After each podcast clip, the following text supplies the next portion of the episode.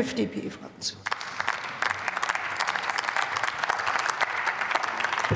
Sehr geehrte Frau Präsidentin, geschätzte Kolleginnen und Kollegen! Mit diesem Gesetzespaket ergreift die Ampel eine weitere Maßnahme, um in Zeiten des Energiekrieges und sehr hoher Inflation das heimische Energieangebot auszuweiten.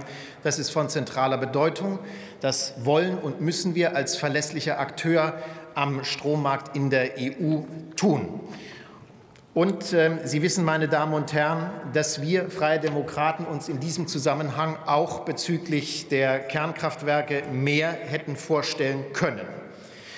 Und in diesem Zusammenhang, meine Damen und Herren, liebe Wählerinnen und Wähler, möchte ich noch mal klarstellen, was das Selbstverständnis der Freien Demokraten in Zeiten des Energiekrieges ist, nämlich einerseits zielsicher, pragmatisch und schnell auf die Krise zu reagieren und andererseits Betrieben und Haushalten eine wirklich begehbare Brücke in eine klimaneutrale Energieversorgung zu bauen.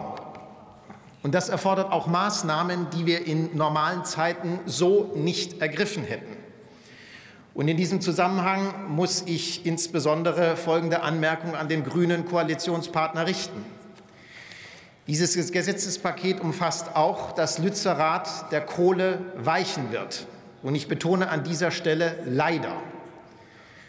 Mitglieder ihrer Partei haben in NRW damit um Zustimmung geworben, dass das genau so nicht kommen wird.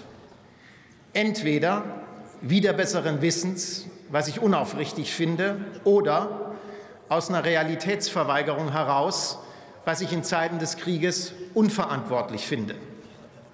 Und dabei sage ich Ihnen in aller Klarheit, ich bitte Sie herzlich, in, weiteren, in, der weiteren Arbeit an der Bewältigung der Kriegsfolgen solche Verhaltensweisen wirklich hinter sich zu lassen. Das sind wir den Menschen in Europa, in der Ukraine und in Deutschland schuldig für Wohlstand, für Frieden, für gesellschaftlichen Zusammenhalt und auch für die Freiheit. Herzlichen Dank.